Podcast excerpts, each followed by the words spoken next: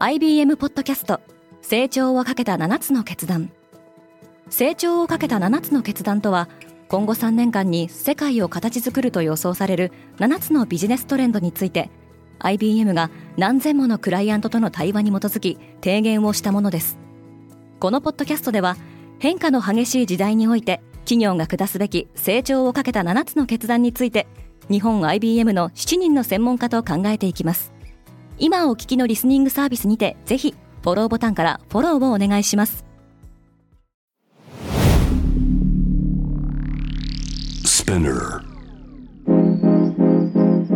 おはようございます。荻野かなです。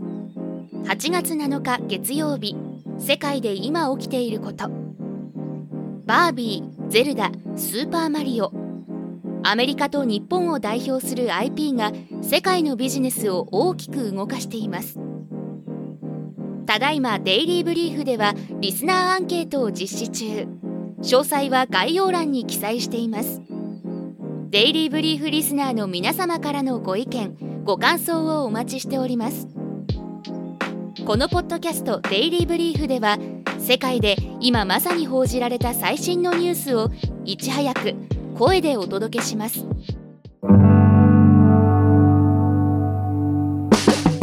バービーの興行収入は絶好調。調査会社のコムスコアによるとアメリカなどで大ヒット公開中の映画バービーの世界での推定興行収入が先週末10億ドルを突破しました。パンデミック以降興行収入が10億ドルを超えた映画は・スーパーマリオブラザーズ・ムービートップガンマーベリックなどに続いて6本目で脚本家や俳優によるストライキが続くハリウッドに明るいニュースをもたらしました。バービーといえば映画の公式アカウントが原爆と関連づけた投稿に好意的な反応をしたことが日本で非難を巻き起こしましたが11日に日本での公開もスタートします。ゼルダとマリオで過去最高益。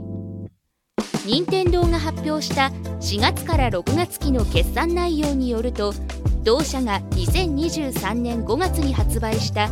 ゼルダの伝説ティアーズ・オブ・ザ・キングダムの累計販売本数が1851万本に達したことが明らかになりました。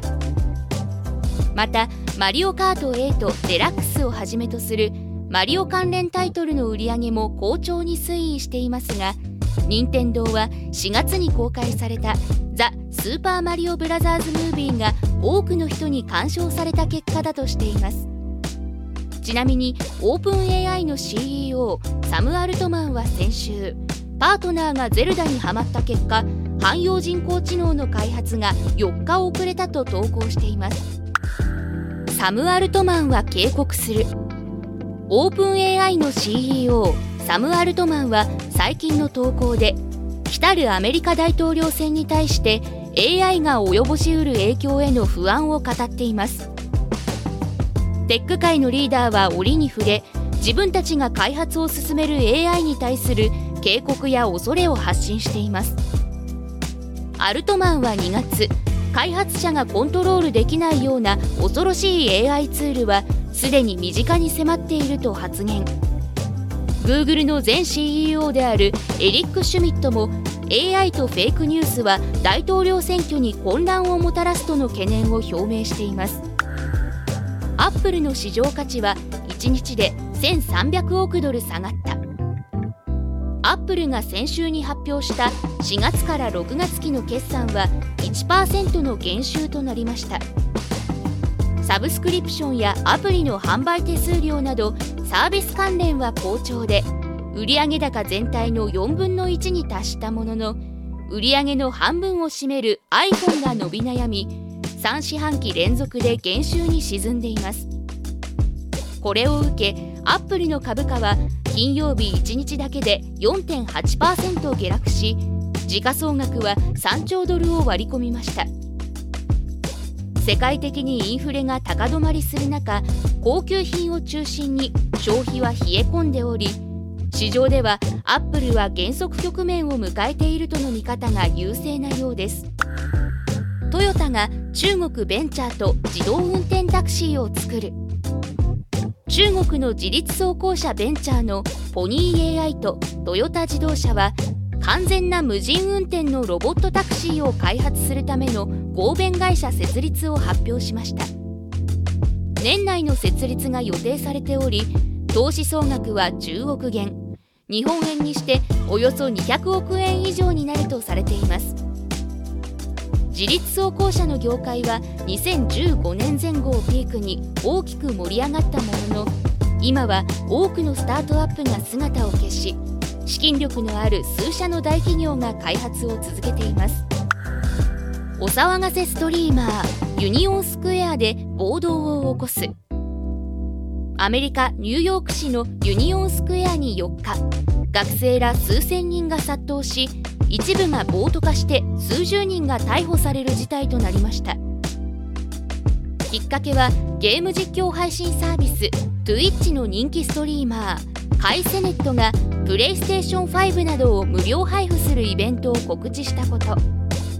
事態を収拾するためにおよそ1000人の警察官が出動しました。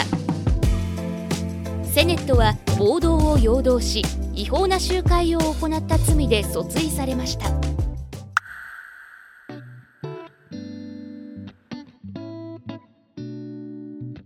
デイリーブリーフがパワーアップ。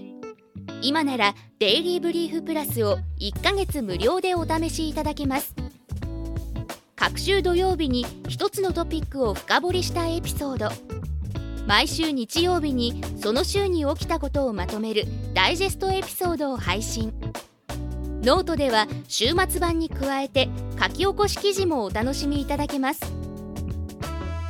世界が見ている世界の今をさらに分かりやすくさらに深く今すぐ概要欄から Daily Brief Plus にアクセス。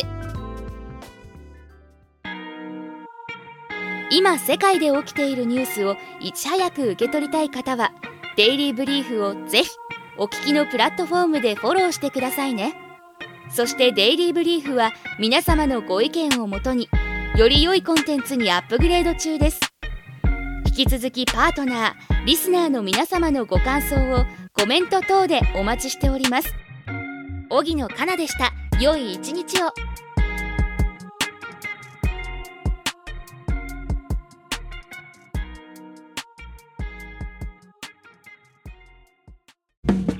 リスナーの皆様より多くのリクエストをいただいている話題のニュースを深掘りしたエピソードを週末の有料版で配信中です。今なら1ヶ月無料トライアルを実施中。詳細は概要欄に記載しています。この機会にぜひ聞いてみてくださいね。感想ご意見もお待ちしています。